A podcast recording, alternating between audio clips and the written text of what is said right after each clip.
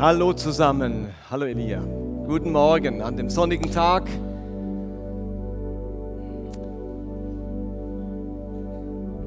Wie oft lachst du am Tag?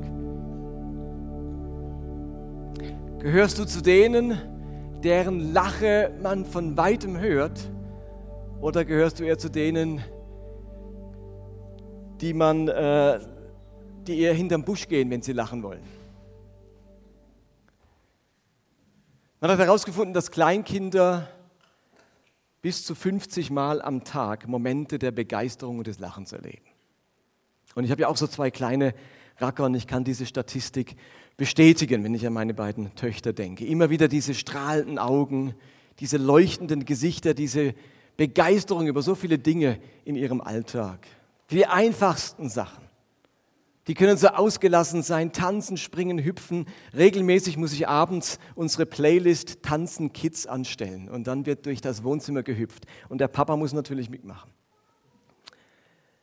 Begeisterung, Freude und Lachen, die hängen ganz eng zusammen. Und unsere große Serie, in der wir uns gerade befinden, heißt ja Begeisterung für Jesus wecken. Aber wenn man dann 30 Jahre älter ist oder 40 oder 50, dann vergeht plötzlich so mancher Tag ohne einen einzigen Moment des Lachens oder der Begeisterung. Und aus dem Grund möchte ich euch zu Beginn dieser Predigt erst einmal zum Lachen bringen. Ich habe nämlich ein paar lustige Bilder gesammelt und die möchte ich euch zeigen. Und ein paar davon habe ich wirklich die letzten Wochen aufgenommen, seitdem ich hier in Franken bin. Und wenn mir was Lustiges in Franken auffällt, dann werde ich euch das immer wieder zeigen. Vielleicht findet ihr das überhaupt nicht lustig. Ich finde es sehr lustig. Zum Beispiel, nachdem wir umgezogen sind, hatten wir eine Menge Dinge, die gerade Kartonage und so weiter, die es wegzuschmeißen gibt. Und dann habe ich meine erste Erfahrung am Recyclinghof in Bayersdorf gemacht. Und dort stand dann angeschrieben, wenn man es gerade, Barbier, Babadeckel, Schachteln. Damit wusste jeder, was hier hineingehört, außer mir. Habe übrigens auch gemerkt, was der Unterschied zwischen Schweizerdeutsch, Schwäbisch und Fränkisch ist. Es hängt nur mit einem Buchstaben zusammen, nämlich mit I, E oder A. Schätzli, Schätzle, Schätzler. Also ihr hört immer auf A auf, die Schwaben auf E und die Schweizer auf I. Dann war ich mit meiner Familie mal in der Stadt und wir sind in die Fry's Factory gegangen. Und weil wir schon eine Weile unterwegs waren, musste ich dort auf die Toilette. Und als ich da stand, dann äh, war da eine Tür. Und dann stand auf der einen Toilette Folgendes angeschrieben. Bla. Dann dachte ich, also der, der Typ, der an, der an den Tresen war, der war Asiate. Und da dachte ich, vielleicht ist es irgendwie japanisch für Männer oder Frauen. Aber als ich dann auf die andere Tür schaute, war völlig klar, was gemeint war. Auf der anderen Tür stand nämlich bla bla bla bla bla bla bla bla. Ich wirklich so Fries Factory in Erlangen. es ist nicht so ganz gendergerecht, aber es kommt der Realität schon etwas nahe.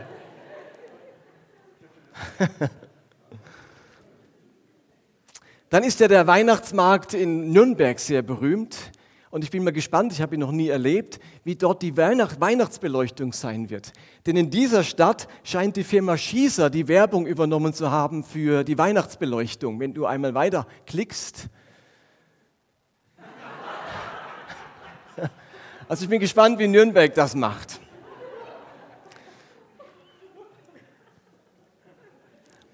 Und dann gab es eine ganz interessante Werbung bei einer Apotheke Dort wird beim Kauf von Durchfalltabletten gleich der Sattelschoner mitgeschenkt. Finde ich noch ganz clever. ja, muss man ein bisschen nachdenken, bis man die Pointe kapiert. Dann haben wir einige Sachsen unter uns oder Leute aus dem Osten, gell? Ich finde es toll, dass bei euch die Dinge immer zweisprachig angeschrieben sind. Wenn du das Bild mal weitermachst, zum Beispiel Sparkasse und Spargasse.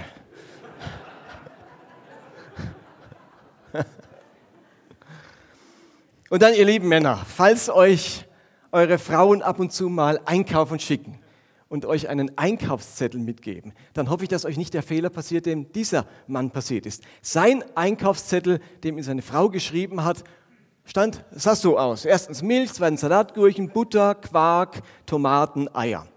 Jetzt hat sie leider vergessen, hinter die Zahlen einen Punkt zu machen. Aus dem Grund, wenn du weiterklickst, hat er genau mitgebracht, eine Milch, zwei Gurken, drei Butter, vier Quark, fünf Tomaten und sechs Eier. Was so ein kleiner Punkt ausmacht. Also das Bild stand es nicht von uns zu Hause. Ach. Wir beschäftigen uns heute mit Begeisterung für Jesus und zwar aus dem Buch Nehemia. Denn dort geht es ebenfalls ganz stark um dieses Thema Freude und Begeisterung. Und ihr müsst euch vorstellen, das Volk Israel war 70 Jahre lang in babylonischer Gefangenschaft. Weit weg vom Land Israel, weit weg vom Tempel, von den Priestern, den Gottesdiensten, von Jerusalem und ihren Festen. Weit, weit weg. Und unter dem Priester Esra und dem Statthalter Nehemia kehren sie nun endlich nach 70 Jahren zurück in ihr Land und in ihre Heimat. Endlich können sie wieder Gottesdienste feiern, ihre Stadt aufbauen, ihren Tempel errichten, Gott Opfer bringen. Aber es ist ja klar, in diesen 70 Jahren ist dem Volk auch ungeheuer viel verloren gegangen. Verloren gegangen an Tradition, an Gottes Erfahrungen, an Gottes Erkenntnis und an Gehorsam diesem Gott gegenüber. Und so erkennen die Leiter dieses Volkes, dieser Zurückgekehrten, die dringende Notwendigkeit, ihnen ähm, die Gebote der Torah in Erinnerung zu rufen. Dann heißt es in Nehemiah Kapitel 8, um dieses Kapitel wird es gehen, in Vers 1 und 2, am ersten Tag des siebten Monats, als alle Israeliten wieder in ihren Städten wohnten, versammelte sich das ganze Volk auf dem Platz vor dem Wassertor.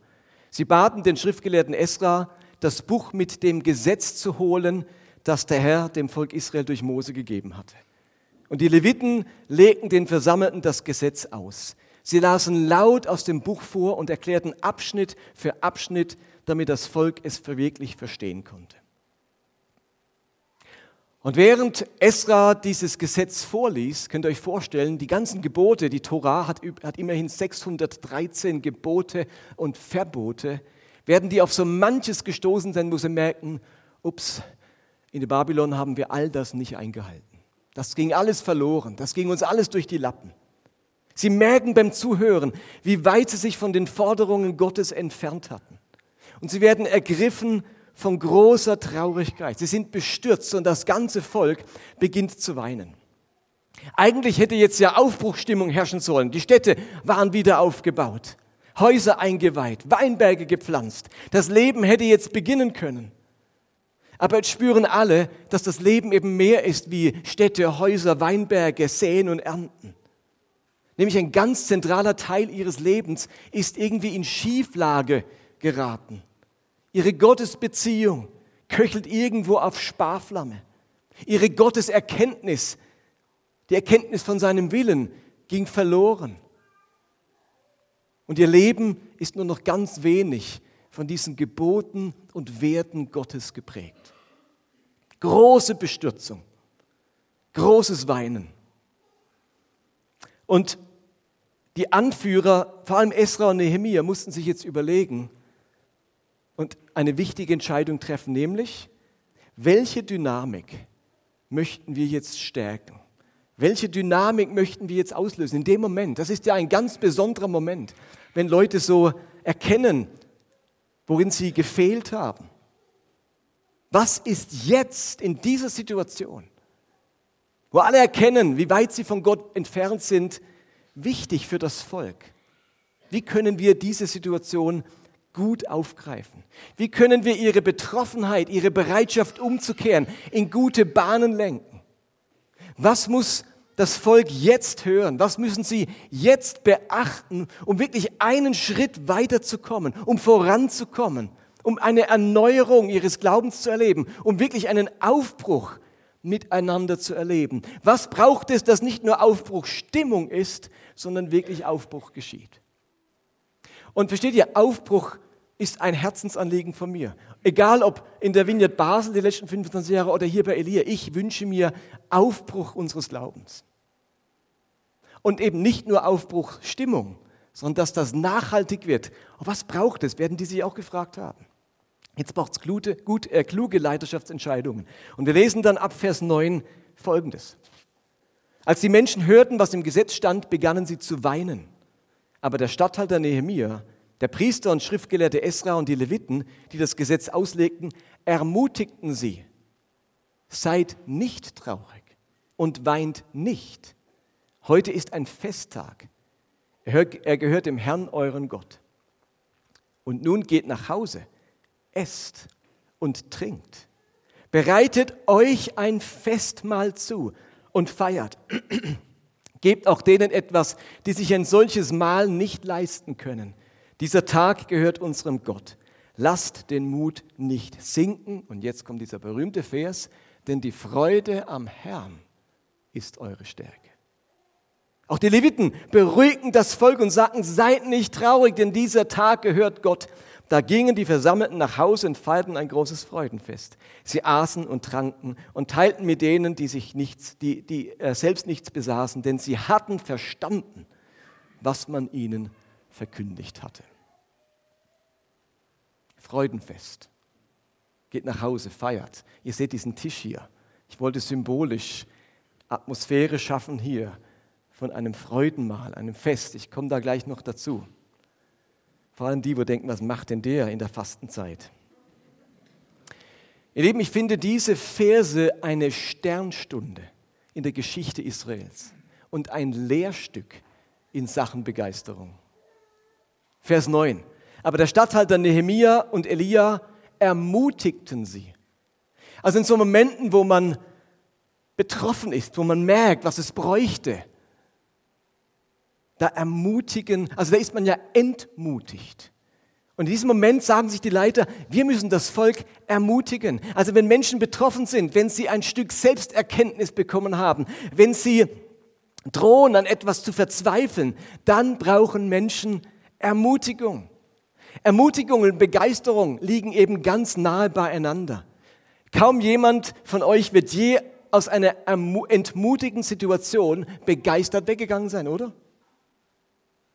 Diese Leiter drücken diejenigen, die hier am Boden liegen, nicht noch tiefer in den Staub. Sie verstärken nicht noch die Traurigkeit dieser Leute. Sie wissen eben um die Kraft der Begeisterung und wissen daher auch um die Wichtigkeit von Ermutigung.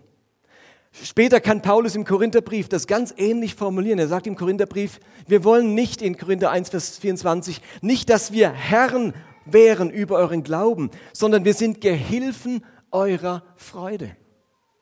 Und Korinth war nun wirklich keine Gemeinde, wo alles rund gelaufen ist. Da gab es viele Probleme, viele Missstände. Und trotzdem kann Paulus sagen, einfach, dass ihr es wisst, wenn ich euch was schreibe, wenn ich jetzt mit euch auch über die schwierigen Dinge rede, ich bin nicht Herr eures Glaubens. Ich will Gehilfe eurer Freude sein. Paulus wusste um die Kraft der Freude, um die Kraft der Freude an Gott, um die Kraft der Begeisterung, damit Veränderung stattfinden kann, die vielleicht in Korinth und auch hier dringend notwendig war. Und dann heißt es, seid nicht traurig und weint nicht, heute ist ein Festtag. Er gehört dem Herrn, euren Gott. Das ist jetzt eine spannende Aussage. Steht ihr, die Israeliten, die waren ja zu Recht traurig und betroffen. Die Tränen flossen ja aus gutem Grund. Sie haben sich wirklich weit entfernt von den Ansprüchen Gottes und von seinen Geboten. Sie müssen eigentlich das Schlimmste befürchten, für ihren Neuanfang hier im Heiligen Land. Denn sie haben nicht nur gelesen, wie die Gebote Gottes, und nicht nur das wurde ihnen vorgelesen, sondern auch welche Drohungen damit verbunden sind, welche Konsequenzen damit eigentlich verbunden sind. Und nun zeigen Nehemiah und die anderen Leiter eine Seite Gottes, ein Bild von Gott, das jetzt eben Leidenschaft und Begeisterung erzeugt. Gott sieht das Herz dieser Menschen, er sieht ihre innere Bereitwilligkeit, er sieht ihr Verlangen, diese Gebote kennenzulernen. Sie haben ja Initiative ergriffen. Wir wollen es wissen, Esra, sag's uns. Und obwohl sie in Sack und Asche liegen müssten und drohende Worte aus dem Gesetz gehört haben, ist die Botschaft eine andere, nämlich heute ist ein Festtag. Dieser Tag gehört Gott. Das ist doch irgendwie paradox. Also ich hätte es an deren Stellen noch ähm, Säcke und Asche zusätzlich verteilt, dass jeder in Sack und Asche da sitzen kann. Ich hätte den Moment ausgenutzt und gesagt, jetzt seht ihr mal den Finger in die Wunde, das hat man davon, wenn man überhaupt erst in die Gefangenschaft geführt wird. Der ganze Schlamassel, ihr wisst, woher es kommt. Ja, ich sag's euch gern nochmal, ihr seid elende Sünder. Hätten sie jetzt machen können. Jetzt geben wir nochmal eins obendrauf. Und diese Leiter haben eine andere Entscheidung getroffen in dieser Situation. Sie haben einer Intuition gehorcht und haben ihnen deutlich gemacht, dieser Gott verstärkt nicht das Deprimierende, die Selbstanklage, das Martyrium, sondern er lenkt die Gedanken sofort auf das Positive, auf das Verheißungsvolle. Ganz ähnlich, dieser Gedanke, sofort aufs Positive sich zu wenden, auf das Gütige, auf das Verheißungsvolle, finden wir auch im, in den Psalmen oft. Zum Beispiel im Psalm 30, Vers 6 steht dieser ganz schöne Vers, denn nur einen Augenblick dauert sein Zorn, aber ein Leben lang seine Güte. Und ich habe es bewusst einmal gerechnet. Stellt euch dieses Verhältnis vor, da wird ja ein Bild gebraucht. Augenblick, Leben lang. Und mit Augenblick ist eigentlich wörtlich hier gemeint das Blinzeln des Auges. Und ich habe ein wenig recherchiert. Das Blinzeln des Auges dauert ca. 300 bis 400 Millisekunden, also ca. eine Drittelsekunde. 21, das war eine, Sekunde. Ein Drittel davon so dauert das Blinzeln. Seine Güte dauert ein Leben lang. Wenn wir von 75 Lebensjahren ausgehen, dann dauert unser Leben 2 Milliarden, 365 Millionen und 200.000 Sekunden. Das ist sieben Milliarden Mal länger als das Blinzeln eines Auges. Sieben Milliarden Mal länger.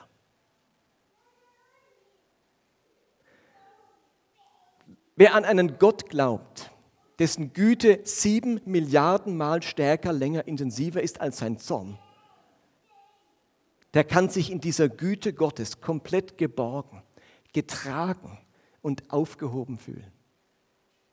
Und diese Verse in Nehemiah machen deutlich, dass Gott so viel mehr daran interessiert ist, dass wir aus dem Erkannten etwas machen, einen nächsten Schritt gehen, neue Erwartungen entwickeln, neue, neue Nähe zu Gott herstellen, statt in Trauer und Betroffenheit festzusitzen.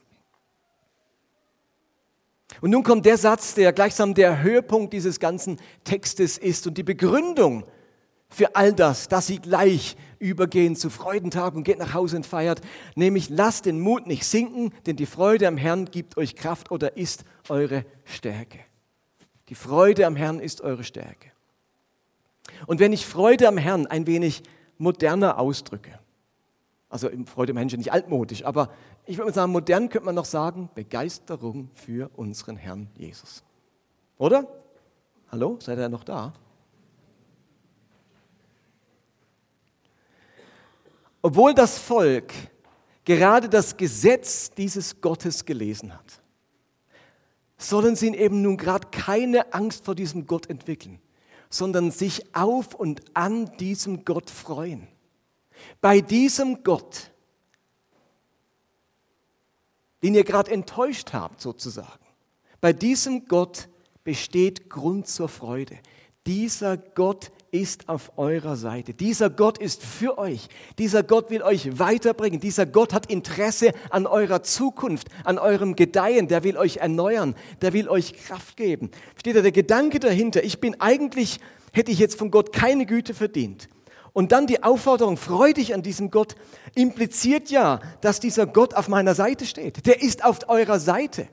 Und ich möchte euch diesen Gedanken wirklich einpflanzen. Gott ist immer auf deiner Seite. Wenn du ein Kind Gottes bist, dann ist Gott immer auf deiner Seite. Einfach immer. Auch wenn du Mist gebaut hast. Auch wenn du ihn vernachlässigst. Er ist immer auf deiner Seite. Weißt du warum? Das kennen wir. Wer Eltern ist, weiß, dass wir Eltern sind immer auf der Seite unserer Kinder. Selbst wenn wir sie, wenn wir Konsequenzen sehen müssen, selbst wenn sie mal Hausarrest bekommen, selbst wenn wir sagen müssen Stopp oder ein Verbot aussprechen.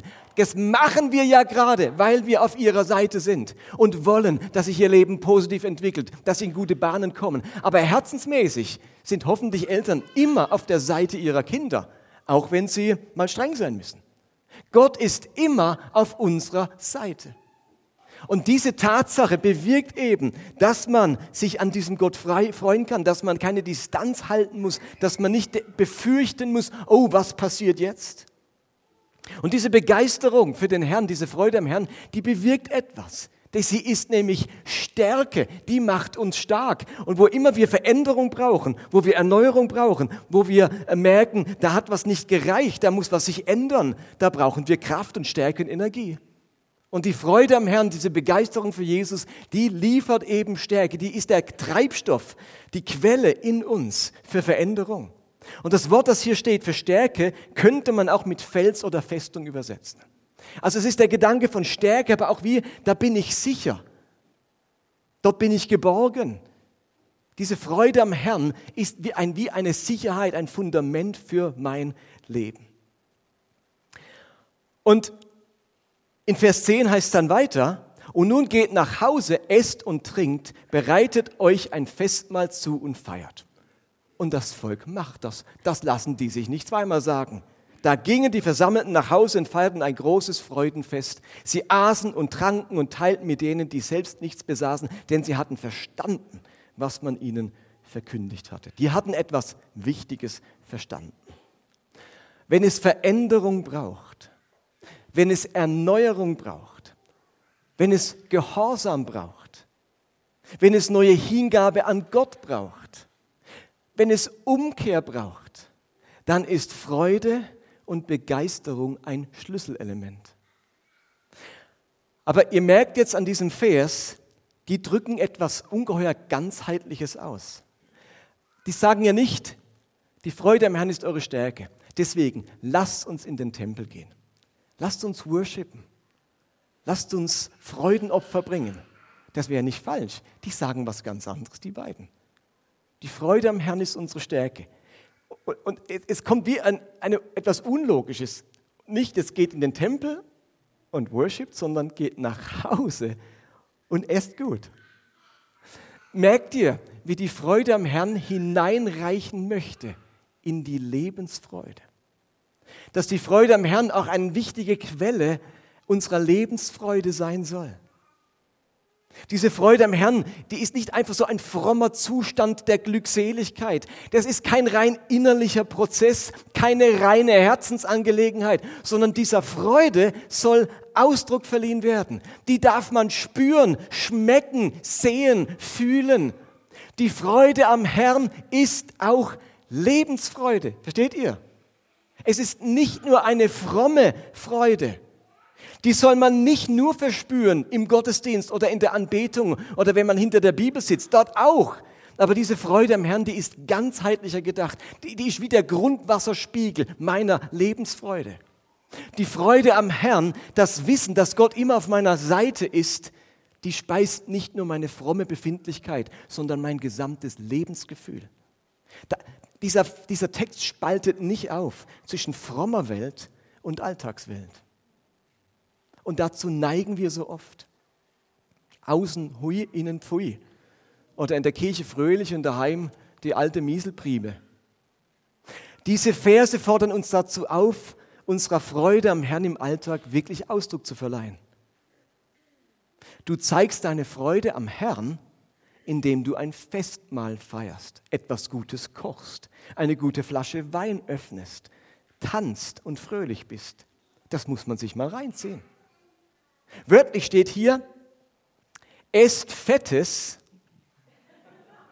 und trinkt Süßes. Heißt hier wörtlich. Das war natürlich ein Ausdruck, wir denken sich, ja, fettes Essen, das mag ich gar nicht so. Das war natürlich ein Bild für, also nicht gerade die Alltagskost, nicht Hummus mit Pita, sondern jetzt lasst es euch gut gehen. Das Beste, was ihr im Vorratsschrank habt, das kauft, das nehmt und feiert. Und deswegen habe ich hier so ganz viel Süßes und Fettiges ähm, hier hergestellt, von den Salamistäbchen über den äh, Gouda-Käse bis zu äh, einer ganzen Platte voll Hanuta und Kinderriegel. Das soll das Süße und das Fette zum Ausdruck bringen. Gott möchte sich ein Volk erziehen, das seine Freude und Begeisterung zeigen kann. Und versteht ihr, zeigen kann nicht erst nach getaner frommer Höchstleistung, sondern gerade im Zustand, wo es geistlich nicht so gut gelaufen ist, 70 Jahre lang. Die hätten ja auch sagen können, jetzt verteilen wir Säcke und Asche, wir bauen da drei Beichtstühle auf Und wenn das gelaufen ist und dann noch ganz viele Opfer gebracht sind, wenn ihr eure fromme Leistung gebracht habt, wenn ihr eurer Umkehr Taten verliehen habt, dann könnt ihr nach Hause gehen. Geht es uns nicht ganz oft so, dass die Freude das Ergebnis, die Belohnung ist für ich war stark, Gott? Und dieser Text vermittelt, die Freude macht dich stark, um dich überhaupt zu befähigen zu dieser Leistung, die du dir wünschst um dein Leben auf die Reihe zu bekommen. Das müsst ihr euch wirklich vorstellen. Das ist irgendwie paradox.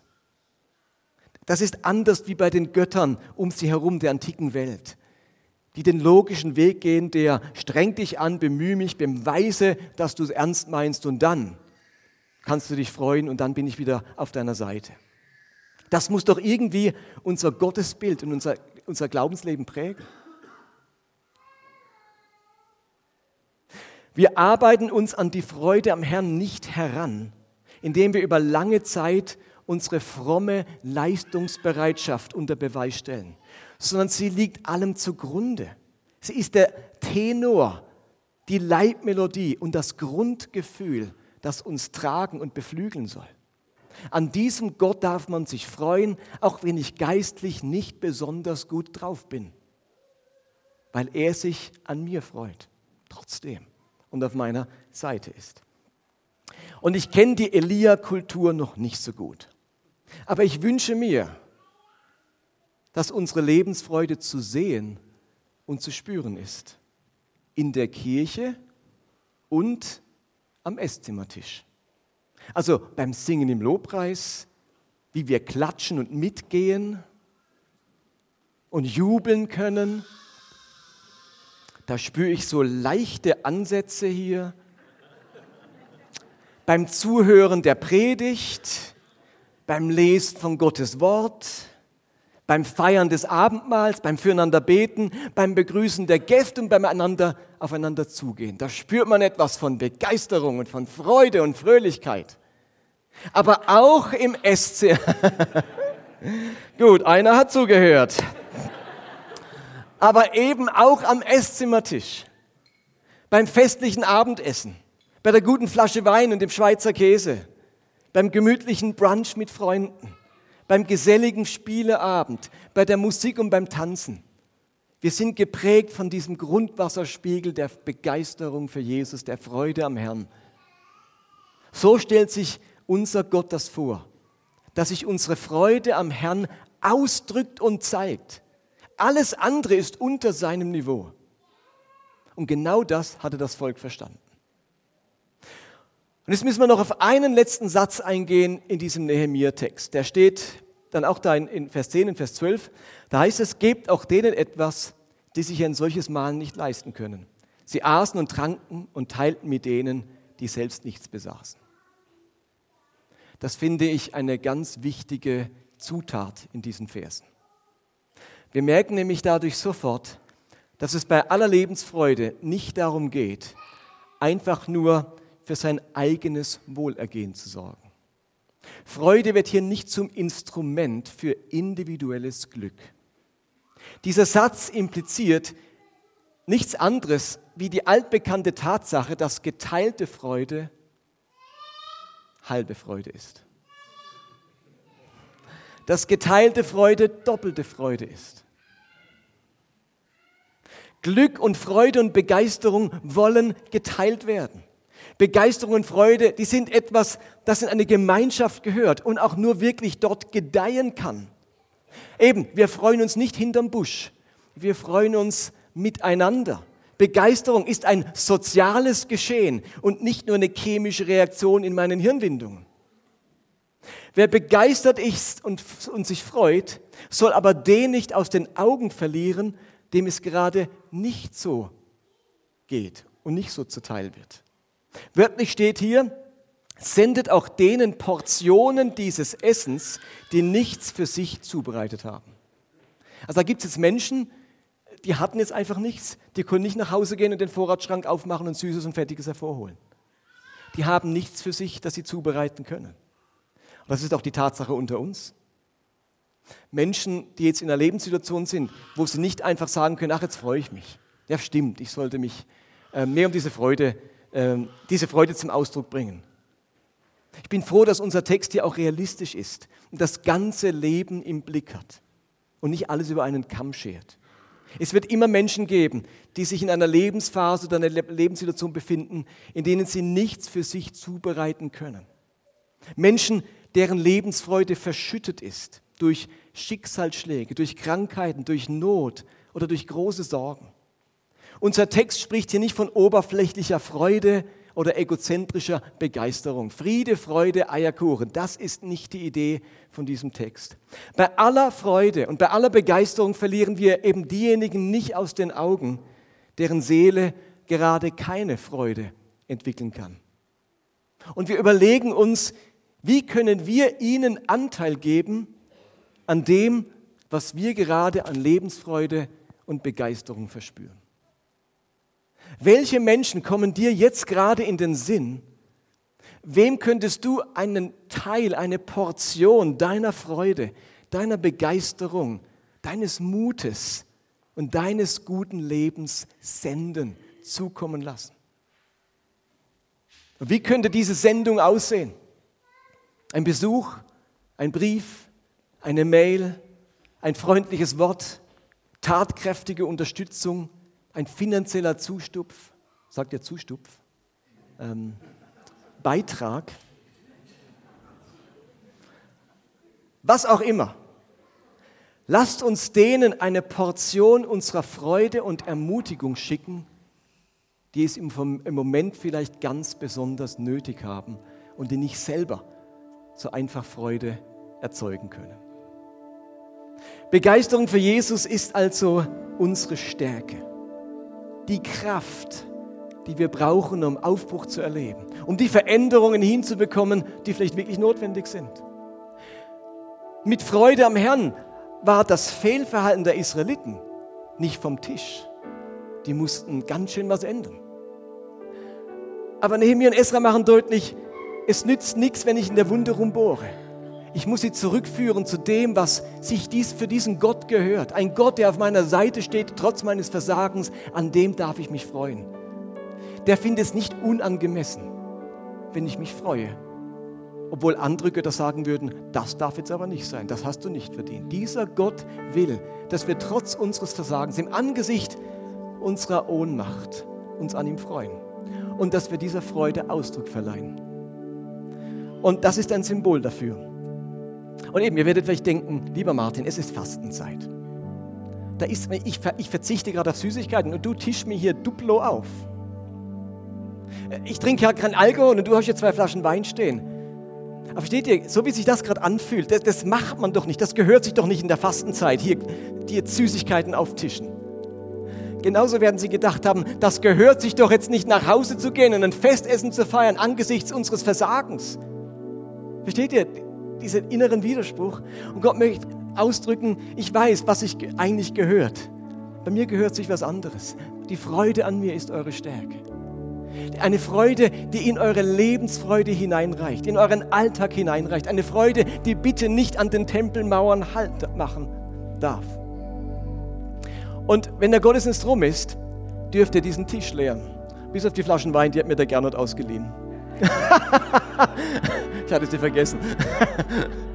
okay, ihr dürft den leer machen und fast so ein bisschen beim Abendmahl, also nicht wie beim Abendmahl, aber steht da, dass ihr das wie von mir aus ein Duplo symbolisch nehmt, es esst und sagt, ich bringe meiner Freude am Herrn Ausdruck, obwohl es fast paradox ist, angesichts meiner Situation. Und jetzt würde ich gerne beten. Und seht ihr, ich glaube an die Kraft des Gebets. Mir ist vollkommen klar, dass man Freude nicht einfach erbeten kann.